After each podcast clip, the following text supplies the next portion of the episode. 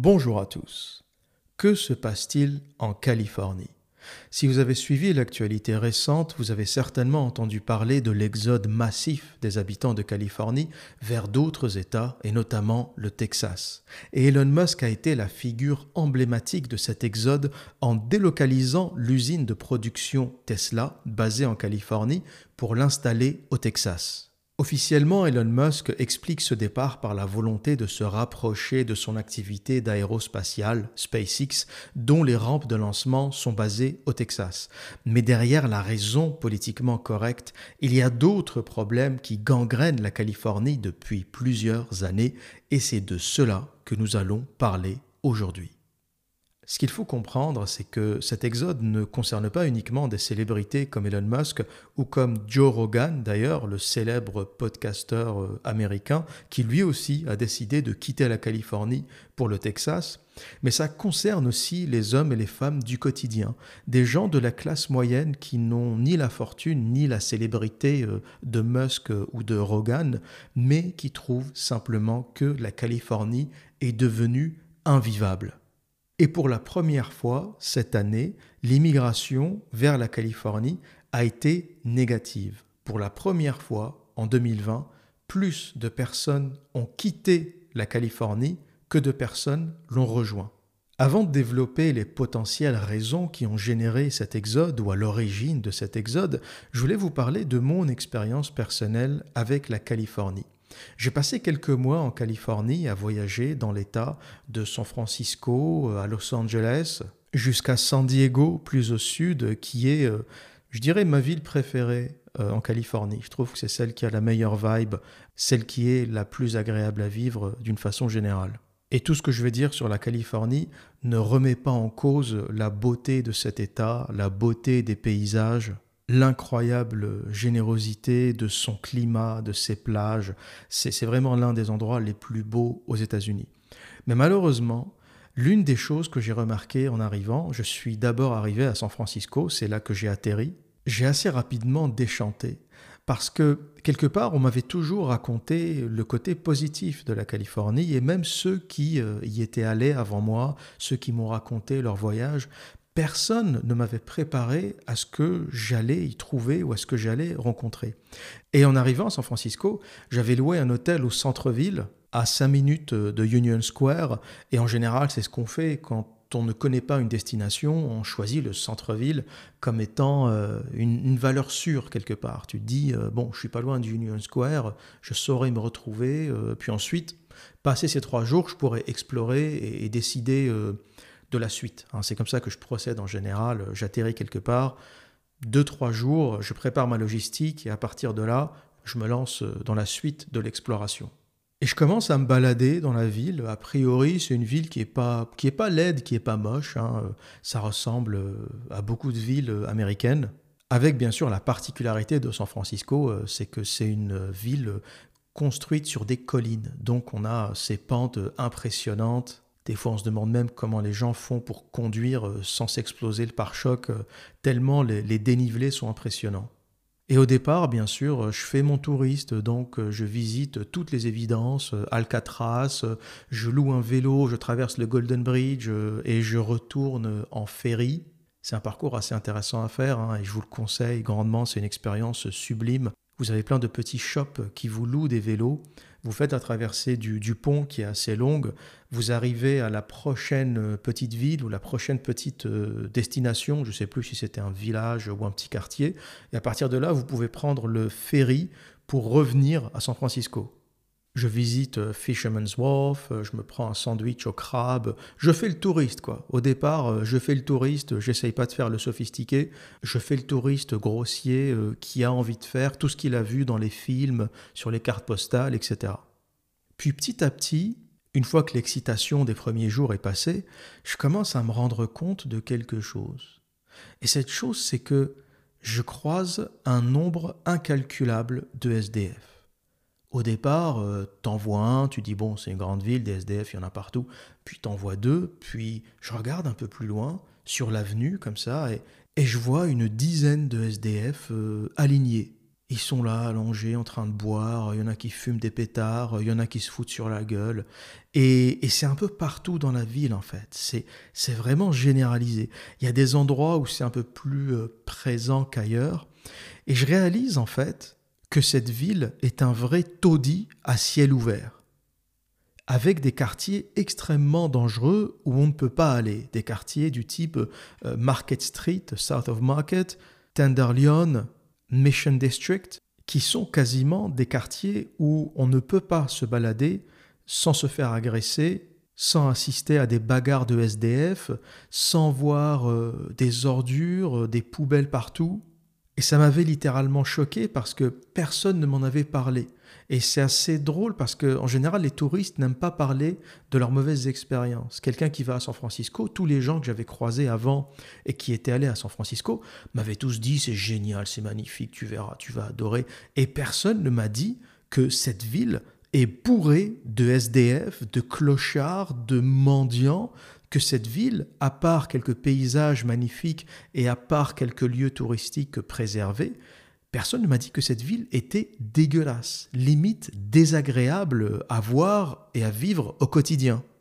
Et c'est un peu le défaut de beaucoup de touristes. N'hésitez pas à dire quand, une destination est merdique. C'est pas parce que c'est San Francisco qu'il faut pas le dire. Et moi je le dis, San Francisco est dégueulasse. San Francisco, c'est plein de quartiers euh, dangereux, infréquentables, et à part euh, quelques attractions touristiques, le reste de San Francisco, une fois que tu as fait Alcatraz, une fois que tu as fait le Golden Bridge, le Golden Gate Park, et que tu as fini de faire ton touriste, le reste de la ville, c'est une poubelle à ciel ouvert. Et je pensais avoir tout vu en voyant San Francisco. Je me suis dit, bon, voilà, c'est euh, le capitalisme, l'écart entre les très très riches et les très très pauvres. Voilà ce que ça génère. Parce que faut pas oublier que la Californie, prise indépendamment, c'est la cinquième puissance mondiale. Je ne sais pas si vous imaginez la quantité de richesse que génère la Californie. La Californie, prise indépendamment, est plus riche que la France. Et quand tu vois ce niveau de pauvreté, tu te dis c'est c'est pas possible, c'est incroyable. C'est quand même la ville de Apple. C'est quand même la ville de la plus grosse entreprise sur terre. Et t'as des clochards, des mendiants à tous les coins de rue. Et je pensais être euh, au bout de ma désillusion avant d'arriver à Los Angeles. Alors là, Los Angeles, à part bien sûr, je vous épargne les rues touristiques, les attractions, si vous avez entendu parler de Skid Row à Los Angeles, c'est le genre de scène qu'on s'attend à voir après un effondrement globalisé d'une nation, après une guerre civile. C'est un paysage euh, qu'on s'attend à voir, c'est l'Armageddon. C'est un peu le paysage que je m'attends à voir à la fin des temps c'est la fin, euh, les humains sont perdus, ils savent plus où aller, eh bien c'est Skid Row. C'est Skid Row maintenant. C'est l'enfer sur Terre. Tu as littéralement, dans un, dans un carré, dans un carré étalé euh, sur plusieurs centaines de mètres, des déchets humains qui jonchent les rues, des déchets humains euh, allongés par terre. Et t'as des scènes incroyables, des mecs avec des seringues, des, alcooliques qui se tabassent dans la rue, qui se frappent, qui se volent, qui se violentent. C'est incroyable. C'est incroyable les scènes que qu'on peut voir. On se dit on n'est pas à Los Angeles, le plus pauvre des pays sur Terre, le plus pauvre des pays africains n'offre pas ce genre de spectacle. Et ça c'est important de le dire, la Californie est en train de devenir une porcherie à ciel ouvert, ça c'est quelque chose que j'avais déjà vu il y a dix ans, voire même un peu plus, la première fois où, j'y étais allé. Et apparemment les choses se sont encore dégradées depuis, parce que la population a augmenté, parce que le prix de l'immobilier a augmenté, parce que les écarts entre riches et pauvres, entre très très riches et déclassés, a complètement explosé, et j'imagine que ce que j'ai vu ne s'est pas amélioré. Et j'étais revenu euh, assez dubitatif de ce voyage en Californie. Et encore une fois, ça ne change rien à la beauté, au paysage incroyable de cet État. Et la Californie, en dehors des villes, en dehors de San Francisco, de Los Angeles, est un État magnifique. Dès que vous sortez de ces villes hyper denses, hyper concentrées, euh, le reste, dès qu'il n'y a plus les humains, la nature est sublime. Et si vous y allez, euh, ce que je vous conseille, c'est de passer 3-4 jours à San Francisco, faites ce que vous devez faire, euh, toutes les attractions, la photo euh, sur le Golden Bridge, tout le truc pour votre Instagram, faites-le. Passez trois jours à Los Angeles, faites-le, faites ce que vous avez à faire. Peut-être aussi trois, quatre jours à San Diego, qui est ma ville préférée en Californie. faites ce que vous avez à faire. Et ensuite, sortez des villes. Sortez des villes, prenez une bagnole et allez explorer la côte, les plages, allez même un peu plus loin vers, vers l'intérieur des terres, le Yosemite Park, qui est une réserve naturelle impressionnante avec les plus, les plus grands arbres que vous pourrez trouver aux États-Unis, peut-être même euh, au monde. Et ça, c'est vraiment un truc à faire. Mais les villes, honnêtement, ne perdez pas plus de trois jours, quatre jours maximum euh, dans chaque ville parce que vous avez de très grandes chances de tomber sur les spectacles euh, que j'ai vus, que j'ai croisés et d'être déçu. Pour ne pas dire en danger si vous avez le malheur de vous perdre dans le quartier Mission, par exemple, ou dans Skid Row, je suis pas sûr que vous réussirez à en sortir.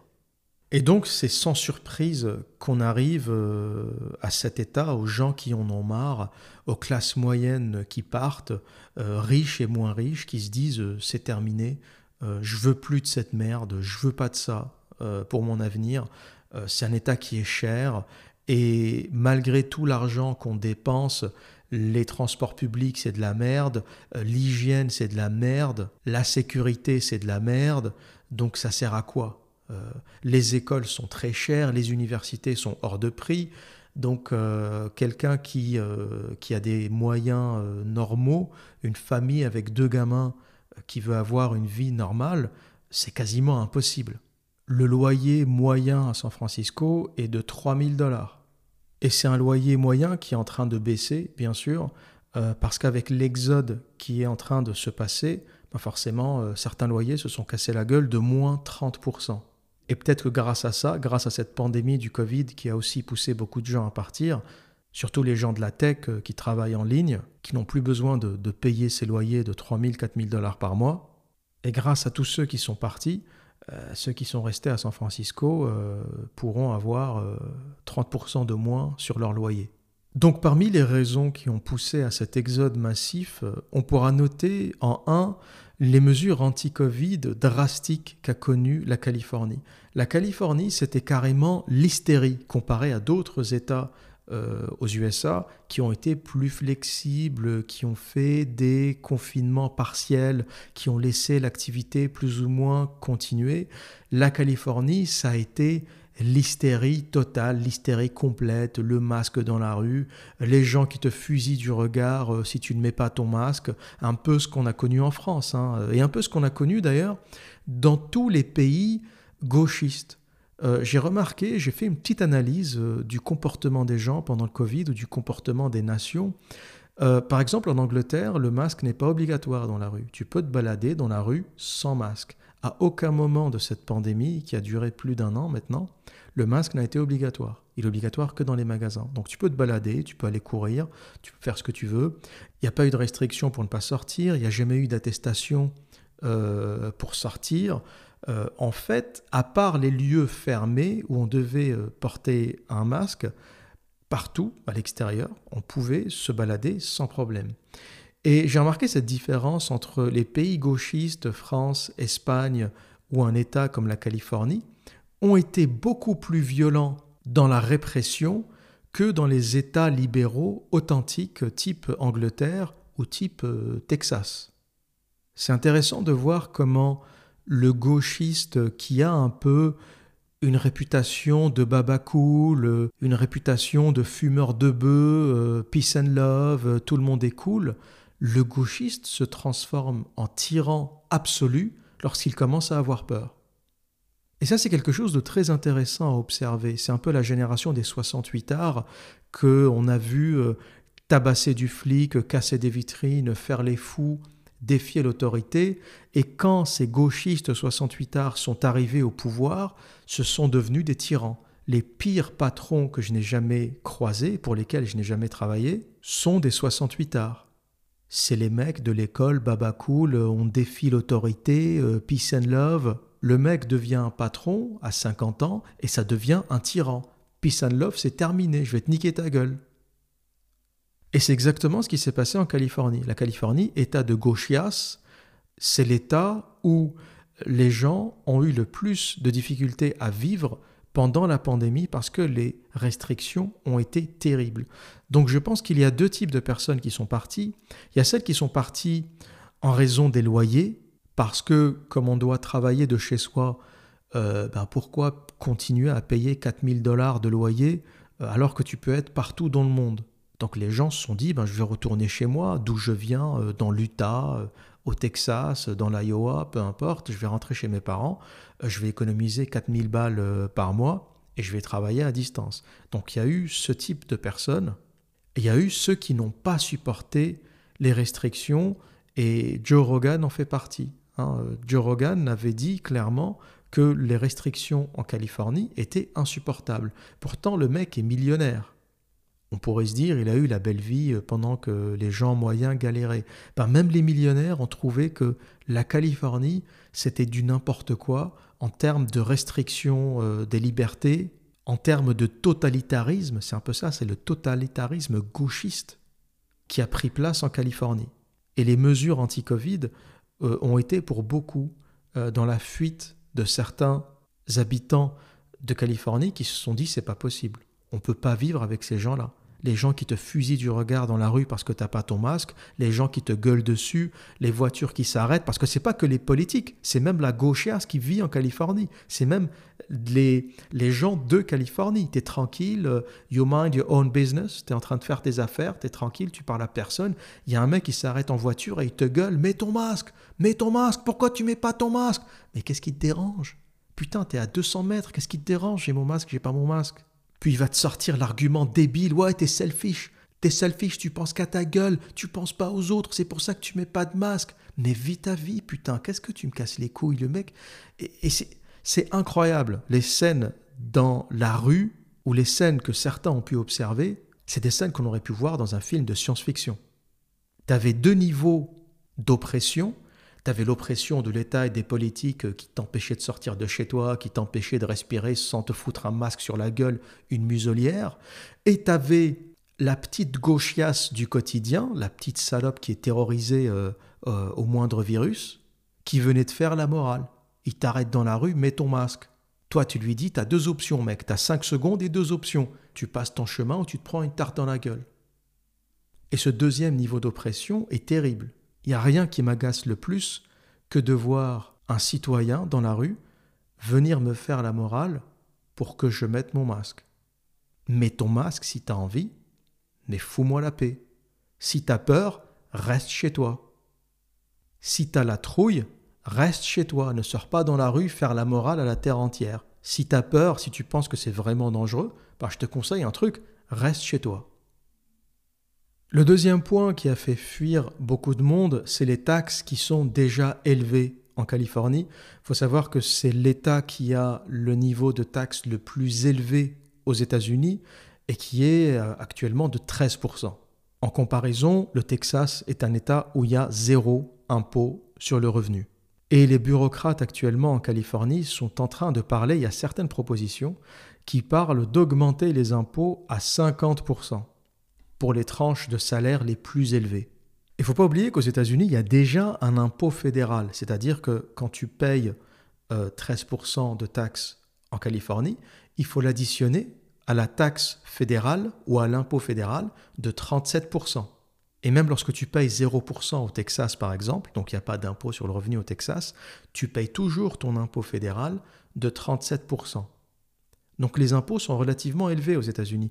Pour un pays où tu n'as rien, faut pas oublier que tout est payant. L'université est payante, les soins sont payants, les transports en commun sont payants, la retraite est payante, l'assurance maladie est payante. Donc en fait, l'argent que tu payes ne sert euh, strictement à rien. Tu vois, quand tu es français, tu payes beaucoup d'impôts, tu dis bon, ils me font chier le fisc, mais euh, bon, quand tu mets euh, bout à bout tous les trucs gratuits que tu as entre santé, université, euh, retraite, etc., tu dis bon, ils m'en foutent plein la gueule, mais ils me donnent, ils me donnent un peu en retour l'assurance chômage, etc. Il n'y a pas d'assurance chômage aux États-Unis, à part les petits chèques qui ont été distribués de façon exceptionnelle pendant la pandémie du Covid. Mais en temps normal, ça n'existe pas. Peut-être qu'ils vont penser à le faire, mais en temps normal, ça n'existe pas. Donc tu dis je paye 37% de taxes fédérales, 13% de taxes euh, de l'État en Californie, et j'ai rien en retour. Et les impôts, en réalité, que tu payes aux États-Unis, tu les vois pas. Tu dis où est-ce que ça passe? Les infrastructures sont pourries, les transports en commun sont pourris. C'est un pays qui n'a pas investi sur ces infrastructures euh, sur les 50 dernières années. Tu dis, mais ça va où ces impôts? Et en réalité, ça va soutenir euh, l'Empire américain. Tu payes que les bases militaires qui sont installées partout dans le monde. Et c'est un peu ça qu'avait essayé d'arrêter euh, Trump, avait commencé à dire, euh, mais c'est quoi ces bases militaires en Allemagne, en Pologne, c'est quoi ce bordel? Pourquoi on paye des militaires à rien foutre au bout du monde et on raquette les, les payeurs aux États-Unis, les payeurs d'impôts, pour aller financer l'Empire américain? C'est pas ça qu'on veut. Et tous les impôts passent dans, dans l'expansion militaire euh, de l'Empire américain qui sert à défendre le dollar, euh, qui sert à défendre les intérêts économiques, mais ça ne sert pas aux États-Unis, ça ne sert pas aux Américains, ça ne sert pas l'Américain moyen. Quand tu payes des impôts et tu te dis c'est pour faire bouffer les militaires euh, qui sont parqués depuis dix ans en Afghanistan, bon, tu te dis à un moment ça va deux secondes. La guerre, la guerre, ça va deux secondes. Ça change pas grand-chose à mon quotidien. Et l'un des éléments qui a plu dans le discours de Trump, c'était justement de, de rapatrier une partie, pas tout, parce que un tel empire aura besoin de certaines bases euh, maintenues dans le monde, mais de rapatrier une grande partie qui sert à rien. Et euh, en général, à 80%, c'est des militaires qui jouent à la PlayStation euh, un peu partout dans le monde. Ça coûte une fortune ce truc, ça coûte une fortune entre les maisons à louer, les bagnoles, leurs frais, leurs dépenses. C'est un peu ça qui est difficile à digérer, c'est que 90% de l'impôt des contributeurs américains finance euh, des GIs euh, à l'autre bout du monde qui jouent à la PlayStation. C'est un peu ça le délire. Donc la perspective de cet État bureaucratique, la Californie, qui ne cesse d'augmenter les taxes et qui prévoit de les augmenter encore, commence à faire peur à beaucoup d'entreprises, y compris les entreprises de la tech, qui sont sérieusement en train de réfléchir à une délocalisation au Texas. Un autre élément qui fait peur, c'est le progressisme généralisé. C'est devenu l'état des LGBT, des minorités, des quotas au travail, des Black Lives Matters, et, les gens commencent à en avoir marre. C'est-à-dire que parler du matin au soir des minorités, à un moment, on oublie de parler de la majorité. Tu as la majorité silencieuse dont personne ne parle, qui sont des hommes qui travaillent tous les jours euh, sans causer de problème. Et tout le discours dans la presse, ça nous parle que des minorités. Il faut euh, mettre des quotas au travail. Ça devient un vrai problème, ça, par exemple, les quotas au travail. Tu es un employeur, tu dois embaucher 10 personnes, on va te dire, ben, parmi ces 10 personnes, il faut que tu aies un Indien, un Afro-Américain, un Chinois, un Pakistanais, un Arabe, et si tu respectes pas ce quota, tu as une amende. Et toi, tu là, tu le regardes, tu fais, mais je suis pas là pour faire les villages people, moi. Je suis pas en train de faire un boys band LGBT multiculturel. Je suis en train de chercher des gens pour bosser pour moi. Je cherche de la compétence avec des profils précis. Comment tu veux que je m'en sorte, moi? Je dois embaucher des, informaticiens, des gens compétents. L'autre, il me dit, faut, faut que tu faut que embauches les village people. L'Indien avec la plume dans le cul, le motard, où est-ce que tu veux que j'aille avec ça? Sans parler des Black Lives Matters, là aussi ça a été Black Lives Matters pendant un an. Et il y a même une loi qui s'appelle euh, le projet 1619, euh, le projet 1619, qui est un projet du New York Times Magazine à la base, qui avait pour but de réviser l'héritage de l'esclavage aux États-Unis, en essayant de remettre au devant de la scène l'histoire de l'esclavage, d'expliquer que c'était plus grave que ce que l'histoire officielle raconte, qu'il faut encore en reparler, et euh, ils remettent une petite couche de victimisation. La souffrance, ça a été difficile, il faut en parler, il faut réparer, il faut se mettre à genoux et pleurer. Et tu as une nouvelle génération d'Américains qui disent, mais nous, on n'y est pour rien. On n'y est pour rien, vos histoires d'esclavage, de machin. Moi déjà, j'étais pas là je vais pas me mettre à genoux parce que mon arrière-arrière-grand-père avait des petites tendances Cucux clan. D'accord, c'était pas génial, mais c'est pas de ma faute, j'étais pas là moi. Et aujourd'hui, la mentalité générale de la gauchiasserie généralisée, c'est de dire faut tous vous mettre à genoux. Un genou à terre, tous les blancs, un genou à terre, la souffrance, un genou à terre. Et c'est assez terrifiant en fait. Ça me rappelle le sujet que j'avais fait sur l'école de Syracuse euh, le danger euh, de la gauchiasserie, où une université s'était transformée en régime totalitaire. Et c'est un peu ce qui se passe en Californie, c'est que le système gauchiste qui avait commencé par les hippies, euh, on fume de la bœuf, tout le monde est gentil, tout le monde est copain, est en train de se transformer en système totalitaire. Et si tu refuses la victimisation, si tu refuses de te mettre à genoux pour pardonner les erreurs de tes ancêtres ou les crimes de tes ancêtres, tu vas te faire châtier. Bientôt, tu auras des flics qui vont te forcer à te mettre à genoux, ou il y aura même des flics qui seront eux aussi forcés de se mettre à genoux pour se faire pardonner les crimes de leurs ancêtres. Mais ils y sont pour rien, les mecs. Ils y sont pour rien. Mon arrière-grand-père, il a fait ce qu'il a fait. Je sais pas ce qu'il a fait, mais je veux pas le savoir d'abord. Et j'y suis pour rien. La justice ne se transmet pas génétiquement. On va pas commencer à condamner les enfants et les petits-enfants pour les crimes qu'on a fait aujourd'hui. Et on ne va pas nous condamner pour les crimes qu'ont fait nos grands-parents ou nos arrière-grands-parents. La pleurniche ne se transmet pas de génération en génération, faut arrêter deux secondes. Sinon, c'est un cycle sans fin.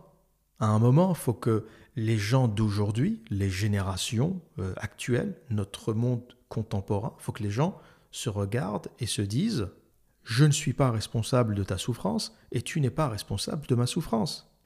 Il faut à un moment mettre un point d'arrêt à tout ça, arrêter de faire euh, de la justice euh, rétrospectivement. Je pense que au bout de 200 ans, il y a quand même un principe de prescription qui doit s'appliquer. Sinon, c'est une histoire sans fin. Ton grand-père a trifouillé le trou de balle de mon grand-père, donc tu dois payer. Oui, mais j'y suis pour rien, moi. Il trifouille des trous de balle, moi c'est pas, j'étais pas là. Déjà, j'ai pas vu, j'étais pas là, et c'est pas à moi de payer pour son trifouillage. Et je pense que c'est ce qu'il faut faire aujourd'hui. Il faut faire ce qu'on appelle en anglais euh, draw a line on the sand, euh, tracer une, une ligne sur le sable et se dire on remet les compteurs à zéro, je ne suis pas responsable de ta souffrance et tu n'es pas responsable de ma souffrance. Et c'est un peu le consensus en réalité. Quand tu, quand tu regardes ce qui se passe au quotidien, à part la, la petite euh, sphère Internet, les gens en général ont les mêmes préoccupations, que ce soit les Blancs, les Afro-Américains, les Chinois.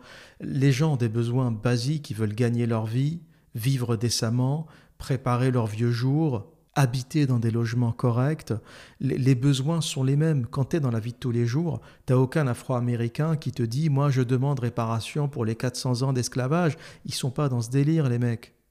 L'Afro-Américain moyen, il est plus occupé à payer ses factures, à essayer de s'en sortir, de se démerder, euh, de se former, de trouver des opportunités dans la vie, euh, que de demander réparation euh, pour les 400 ans qui sont passés. Ça, il n'y a, que de la, a que de la journalope ou des fondations euh, rémunérées par l'État, ou des gens qui ont envie de foutre la merde et qui ont intérêt un peu à, attiser cette guerre horizontale, mais les gens du quotidien, en général, en général, ils parlent pas de ça. Tu as deux personnes qui se rencontrent et qui parlent dans le bus.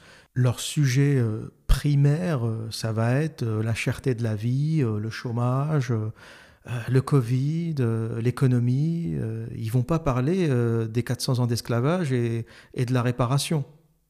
Et de façon assez évidente, cette histoire fatigue du monde. Et donc le progressisme et cette idée de forcer à tout le monde à accepter la théorie du genre, le LGBT, le Black Lives Matter, la souffrance, les minorités, le machin, on arrive à une situation où les gens disent allez tous vous faire enculer, moi je m'en vais les gens en ont marre de cette dégénérescence.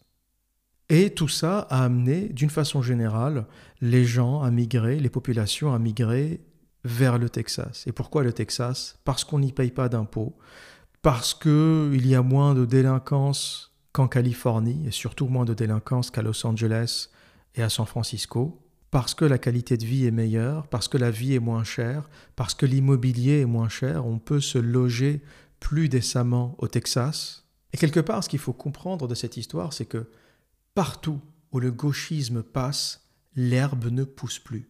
Je suis surpris d'entendre encore des gens dire Ah, le problème, c'est pas la gauche. En fait, le problème, c'est qu'il faut plus de gauche, plus de social, plus de justice. C'est ça le problème, c'est qu'il n'y en a pas assez. Je vais te dire quelque chose. Tu veux du social, tu veux plus de social, il y a plein de pays pour ça. Pourquoi t'emmerdes les gens aux États-Unis pour avoir plus de social. Il y a plein de pays. Il y a le Venezuela. Le Venezuela, c'est un pays socialiste. vas-y, va y vivre. Euh, il y a la Corée du Nord. La Corée du Nord, c'est très bien, c'est un pays communiste. Euh, vas-y, c'est bien. Si tu veux y aller, c'est très très bien. L'Algérie, c'est un pays socialiste. Vas-y, vas-y, essaye de trouver du boulot. Essaye d'ouvrir un compte bancaire, d'ouvrir un business dans ce pays. Essaye de le faire. Et c'est assez marrant parce que des pays socialistes, il y en a plein. Donc, j'ai envie de dire, pour ceux qui veulent plus de gauche, plus de social, plus d'aide sociale, plus d'intervention de l'État, je ne sais pas, prenez, euh, faites une demande d'exil euh, au Venezuela, euh, en Algérie, en Corée du Nord, vous verrez comment on vit dans les pays socialistes. C'est ça que je ne comprends pas en fait. C'est des gens qui vivent dans le pays le plus libéral et le plus capitaliste au monde et qui rêvent du Venezuela. Ben vas-y au Venezuela. C'est un peu l'incohérence de ces gens-là, y compris en France y compris en France. C'est incroyable le nombre de gauchistes, de gauchistes euh, économiques en fait, parce que même la droite française, je l'ai déjà dit, les droitards en France ne sont pas de vrais droitards. C'est des droitards sur les questions sociétales, immigration, délinquance, etc. Mais dès que tu leur parles d'économie, de capitalisme, de libéralisme, ah non, non, non, non, non, non. Ah non, le capitalisme, euh, c'est pas bien, c'est des monstres, c'est des méchants, c'est... le capitalisme, c'est pas bien. Tu lui dis, mais je croyais que tu étais de droite. Je sais pas, euh, je pensais qu'on parlait de la même chose, t'es de droite, non? Ah non, non, non, moi je suis de droite euh, sur les questions de, l'immigration, de la délinquance, euh, il faut serrer les vis, il faut plus de police, il faut garder les frontières, mais, mais, mais sinon pour l'économie, moi je pense qu'il faut plus de social, il faut plus d'aide de l'État, il faut plus d'État, il faut donner plus de moyens à l'État, il faut augmenter les impôts, il faut faire payer les riches, et tu comprends en fait que le mec, c'est une gauchiasse intégrale. Il a une espèce de petite couverture comme ça, il joue un peu, euh, il joue un peu au raciste, il joue un peu au mec, euh, ouais, moi je suis de droite, etc. Mais le mec, c'est une grosse chiasse intégrale. Le mec, il est au RSA, il vit des aides sociales. Pour lui, euh, la solution, c'est encore plus d'État et plus de social. Tu comprends quelque part que c'est c'est un peu des fraudes. C'est simplement des soviétiques racistes, quelque part. C'est tout. Ils ont un logiciel complètement communiste et ils ont une petite couverture anti-immigration, euh, anti-étranger, anti-machin. En fait, c'est le seul volet de leur pensée qui est à droite. Mais tout le reste, tout le reste, c'est c'est de la gauchiasse. Les mecs, ils veulent plus d'impôts, plus d'aide, plus de RMI, plus de, plus de RSA, je sais plus comment ça s'appelle aujourd'hui, ça change de nom euh, tous les trois ans. Et tu comprends en fait qu'il y a très peu de droitards authentiques. Et c'est un peu ce que j'ai remarqué, c'est un peu l'observation que j'ai pu faire, c'est partout où le gauchisme passe, les peuples s'effondrent. Tous les peuples qui ont voté pour les économies socialistes communistes n'ont plus mangé de pain. Et récemment, j'ai fini de lire L'archipel du Goulag de Solzhenitsyn. C'est un livre que j'avais jamais lu avant, et c'est un livre qui est assez pénible à lire. Et c'est très révélateur de comment la gauchiasserie, sous couvert d'égalitarisme, se transforme en autoritarisme. Parce que le projet soviétique, ça a commencé comme ça. Le projet soviétique, ça n'a jamais été le goulag, ça n'a jamais été la prison, les travaux forcés depuis le départ. Le projet soviétique, ça a commencé enrobé dans un, dans un packaging, dans une jolie boîte qui consiste à dire les capitalistes, c'est les méchants, ils vous ont dépouillé de vos richesses, il faut virer le tsar, nous, lorsqu'on sera au pouvoir, vous verrez, ça sera mieux, on va tout partager avec vous, on va tout partager équitablement. Puis la même petite salope communiste qui t'expliquait qu'une fois qu'on va virer les riches, tu vas voir, on sera bien entre nous, on va se partager le pactole, commence petit à petit à te mettre euh, des interdictions. Il commence par t'enlever ta terre en t'expliquant non, non, il faut, il faut collectiviser les terres et on te donnera un salaire. Et toi t'expliques, mais camarade, je comprends pas. Je pensais qu'une fois qu'on aurait viré le tsar, on pourrait tous euh, euh, avoir richesse et prospérité. Et il va te dire, mais oui, mais c'est comme ça que ça marche, camarade. Il faut qu'on mutualise tout ensemble et après, on va tout partager équitablement. Toi, t'es naïf, tu l'écoutes, tu dis d'accord, ça a l'air sérieux leur révolution. Tu lâches tes terres. Certains qui ont compris un peu l'embrouille ont commencé à se révolter. Mais non, c'est la terre de mes ancêtres. Ça fait euh, mille ans qu'on se la transmet de génération en génération. Et là, il te fait camarade, ferme ta gueule. Ça va se finir au goulag ton histoire. Tu lâches ta terre ou tu finis au goulag. et les plus résistants ont fini au goulag. Et c'est comme ça que commence l'archipel du goulag de Solzhenitsyn, qui voit grandir petit à petit l'oppression en URSS, et puis le goulag au départ, où on enfermait les opposants au système, est devenu une machine pour créer du travail forcé, parce que dans le capitalisme, tu n'as pas besoin de forcer les gens à travailler. Tu les appâtes par un salaire, par une promotion, par une prime. Le mec se lève le matin parce qu'il a besoin de gagner plus d'argent pour subvenir à ses besoins. Sauf que dans un système communiste où tout le monde a le même salaire, où les augmentations sont quasi impossibles, où euh, tu as beau produire 100 euh, tonnes, 200 tonnes, t'es payé pareil, t'as plus vraiment de motivation pour travailler. Et il a fallu remplir les goulags qui sont euh, en réalité des camps de concentration pour travail forcé, et c'était le seul moyen d'augmenter la productivité euh, de l'URSS, c'était d'avoir des gens qui travaillent gratuitement, pour zéro. Et pour ça, il faut emprisonner un maximum de personnes. Sauf qu'à un moment, ils n'arrivaient plus à trouver de, criminels. Il n'y en avait pas assez pour remplir les goulags. Il y avait tellement de travail et pas assez de criminels. Donc ils ont commencé à inventer des pièces à conviction, de fausses pièces à conviction. On arrive chez toi, on frappe à la porte, on te dit euh, coupable de complot contre le parti. Et toi tu dis mais c'est pas vrai, euh, j'ai rien fait. Euh, et ils vont fabriquer de fausses pièces pour te pousser à avouer un crime que tu n'as pas commis. On va te donner des documents, on va te forcer à les signer, où tu vas reconnaître un complot contre l'État. Et si tu ne le fais pas, tu finis dans une cellule avec des techniques de torture incroyables. C'est ça qui a été difficile à lire dans, le livre de, de, de Solzhenitsyn, L'archipel du Goulag.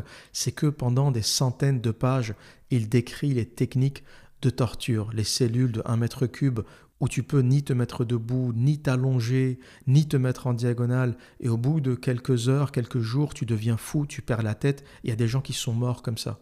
Ils n'auront rien fait, hein. ils les ont pas tapés, ils les ont pas rien du tout. C'est juste dans une cellule jusqu'à ce que tu crèves de folie les gens qu'on empêche de dormir. C'est ça qui est, qui est choquant, c'est que c'est que de la torture psychologique. Et il y avait une espèce de génie dans le développement des techniques de torture. C'est incroyable. Euh, beaucoup, en fait, tournaient autour du sommeil aussi. On t'empêche de dormir. Tu es dans ta cellule et à intervalles réguliers, par exemple, tu as quelqu'un qui vient frapper toutes les heures. Sans aucune raison, juste pour que tu ne dormes pas. Il y a des soldats qui faisaient des rondes juste pour taper à ta porte et t'empêcher de dormir et te pousser à la folie. Si tu ne dors pas, tu finis par mourir. Et le système communiste a duré tellement longtemps que on a presque oublié que cette histoire avait quand même commencé par des petits révolutionnaires pleins de rêves et de bonnes intentions qui nous ont expliqué que le capitalisme c'est le méchant et vous verrez ce que vous verrez, quand nous, on sera au pouvoir, on va vous donner l'égalité que vous avez voulu, on va virer les riches, on va partager la richesse équitablement. Et cette idée de partager la richesse équitablement, tout le monde pareil, on va virer les riches, il n'y a que ceux qui n'ont pas lu l'archipel du Goulag qui y croient. D'ailleurs, va expliquer à un russe aujourd'hui, on va partager la richesse pareil, les riches, c'est les méchants. Le russe, il va te répondre, non merci, moi j'ai donné. Les Russes, ils ont donné. Hein. Pendant 80 ans, les mecs, ils n'ont pas mangé de pain.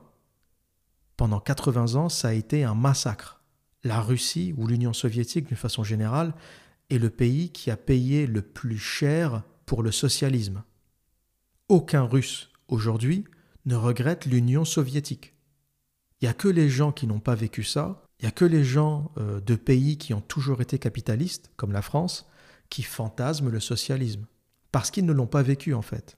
Et d'ailleurs, tous les Français d'origine russe ou polonaises ou issues de l'ancien bloc soviétique sont terrorisés à l'idée de revenir à un système communiste. Les Cubains qui vivent à Miami ont tous voté pour Trump, du moins une grande majorité. Pourquoi? Parce qu'ils ont bouffé du Castro pendant 50 ans, les mecs ont réussi à se sauver aux États-Unis la terre du capitalisme, ils sont devenus riches, ils ont acheté des maisons, ils ont fait fructifier leur capital, leurs gamins sont allés à l'école, et il voit aujourd'hui ce pays du capitalisme qui leur a donné cette richesse se transformer en pays de gauchias. Et l'inquiétude d'ailleurs des États qui voient les Californiens arriver, les Californiens sont très mal reçus dans les autres États républicains parce qu'ils ont peur que ça fasse basculer les futures élections. Texas, qui est un État républicain, se dit que toutes ces gauchias qui sont en train d'arriver chez moi vont peut-être faire basculer la prochaine élection. J'imagine que dans les gens qui quittent la Californie, il y a peut-être des républicains aussi. Il y a une minorité de républicains en Californie, mais il y en a quand même. C'est peut-être ceux-là qui partent. Et là, on se dit, c'est pas trop grave, ils vont au Texas et ils vont continuer à voter républicain. Par contre, tous les gauchistes, bizarrement, qui ont fui le gauchisme en Californie, vont venir l'importer au Texas. Parce que c'est ça la gauchiasse, l'hypocrisie de la gauchiasse. Il va voter démocrate, il va voter pour plus de social, il va voter pour plus d'égalité, et lorsque le social, l'égalité, les impôts, parce que tout ça, ça va avec les impôts, hein, le mec de gauche n'a pas d'idée. Comment tu veux définir le mec de gauche? Le mec de gauche n'a pas d'idée. En fait, il n'en a qu'une seule en réalité. C'est augmenter les impôts. Ils ne savent rien faire d'autre. La solution du mec de gauche, comment on fait? Il y a du chômage, il n'y a pas assez d'argent dans les caisses, comment on se débrouille? Réponse, on augmente les impôts. Dès que tu mets une gauchiasse au pouvoir, il n'a aucune imagination, aucune volonté de prendre des risques, d'entreprendre. Sa seule compétence, c'est d'augmenter les impôts partout où il arrive. Et donc, tu as plein de mecs qui ont voté Biden, qui ont voté euh, démocrate en Californie, qui réalisent ce qui est en train de se passer, ils commencent à se barrer. Et comme on est chez de la gauchiasse idéologique qui ne se remet jamais en question, elle continue à voter à gauche. Sauf qu'elle va voter à gauche au Texas, dans un État de droite. Et c'est l'inquiétude aujourd'hui des Texans, c'est de savoir si ces gens qui viennent de Californie vont commencer à voter à gauche, vont commencer à voter démocrate, et vont petit à petit faire basculer cet État historiquement républicain en État démocrate. C'est un vrai danger, ça. Et pour conclure ce podcast, je vais vous lire la question d'un auditeur qui m'a posé une question très intéressante. C'est un message qu'il m'a envoyé sur Patreon. Il me dit Pourrais-tu faire un podcast sur comment pourrait s'effondrer le féminisme et toute la gauchiasserie qui sévit en France? Ou si cela peut traverser des dizaines, voire même des centaines d'années. Crois-tu en un possible réveil du peuple français pour mettre un terme à toutes ces conneries? Et pour répondre simplement, je ne crois pas au réveil des masses. Le mouton n'est pas fait pour être réveillé. Le mouton, par essence, restera toujours un mouton. Et j'ai toujours cru à l'idée de sauver une minorité de gens éveillés plutôt qu'à l'idée de sauver toutes les masses. On ne pourra pas sauver les masses parce que les masses, par essence, sont condamnées au comportement moutonnier. Ce qu'on peut faire, c'est par la communication, par l'éducation, par l'information, réveiller une minorité d'anciens moutons qui ont le potentiel d'être éveillés. Tout le monde n'a pas le potentiel d'être éveillé, et on ne pourra pas sauver tout le monde. Si vous voulez, une société, c'est comme un paquebot. Voilà, c'est un gros paquebot avec un certain nombre de canaux de sauvetage. Et on pourra sauver, grâce à ces canaux de sauvetage, une minorité d'éveillés. On ne pourra pas sauver le paquebot dans son intégralité. Il va couler, il devra couler, et on ne sauvera que la poignée de ceux qui ont été assez réceptifs, assez éveillés pour comprendre ce qui se passait et agir à leur propre échelle. Et donc l'avenir, je le vois plutôt dans la constitution d'une petite communauté ou deux petites communautés qui vivront en dehors de cette masse de gauchias abrutis. C'est un peu ce qui se passe au Texas. Au Texas, le Texas c'est en train de devenir un peu l'arche de Noé. C'est tous les Américains qui ont fui euh, la gauchisation, le socialisme qui est en train de s'établir en Californie, mais aussi dans certains États de l'Est, pour venir s'établir au Texas où ils pourront refonder une communauté de gens qui ont les mêmes valeurs, la même conception de la vie, les mêmes attentes, les mêmes espérances. C'est ça une société, c'est ça une cohésion sociale, c'est d'avoir le même espoir, la même vision du futur, partager le même destin, la sabia dont j'avais déjà parlé. Et tu ne peux pas vivre avec un gauchiste parce que tu ne peux pas avoir le même destin qu'un gauchiste. Lui, son destin, c'est de se mettre à genoux pour le restant de ses jours et pardonner euh, les erreurs du passé, les génocides, les massacres de tous ses arrière, arrière, arrière grands-pères. Lui, c'est ça sa vision du futur. Toi, ta vision du futur, c'est de te former, d'avancer, de te créer un avenir, d'avoir des passions, de travailler sur tes projets, de créer de la richesse, de partager la richesse avec les tiens, de partager le savoir, toi, c'est ça ton projet. Ça t'intéresse pas d'être à genoux, mettre un genou à terre et chialer euh, mon arrière-arrière-grand-père, il a fait des bêtises. Ouin ouin, faut que je m'excuse. Et les gens qui ne veulent plus partager ce destin commun euh, avec les démocrates américains, avec les gauchistes américains, sont en train de se réfugier au Texas. Et c'est un peu ça que, que je vois, y compris pour la France. On ne pourra pas sauver tout le monde.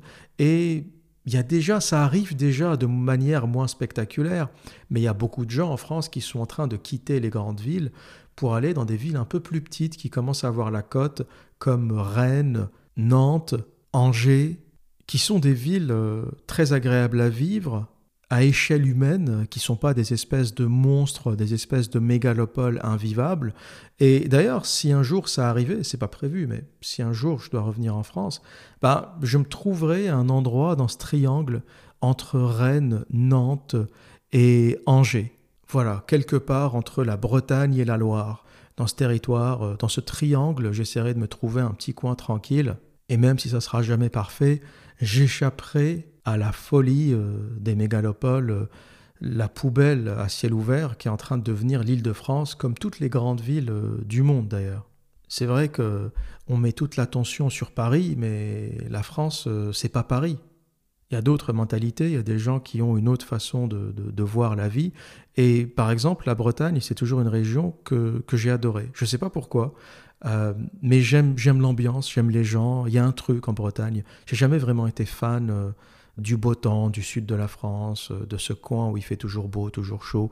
j'aime bien des, des, endroits où il y a les quatre saisons. J'aime la pluie, j'aime quand il fait beau, j'aime quand il fait gris. j'aime le climat qui change en fait. J'ai jamais été attiré par la Thaïlande, par ces pays ensoleillés où il fait chaud tout le temps.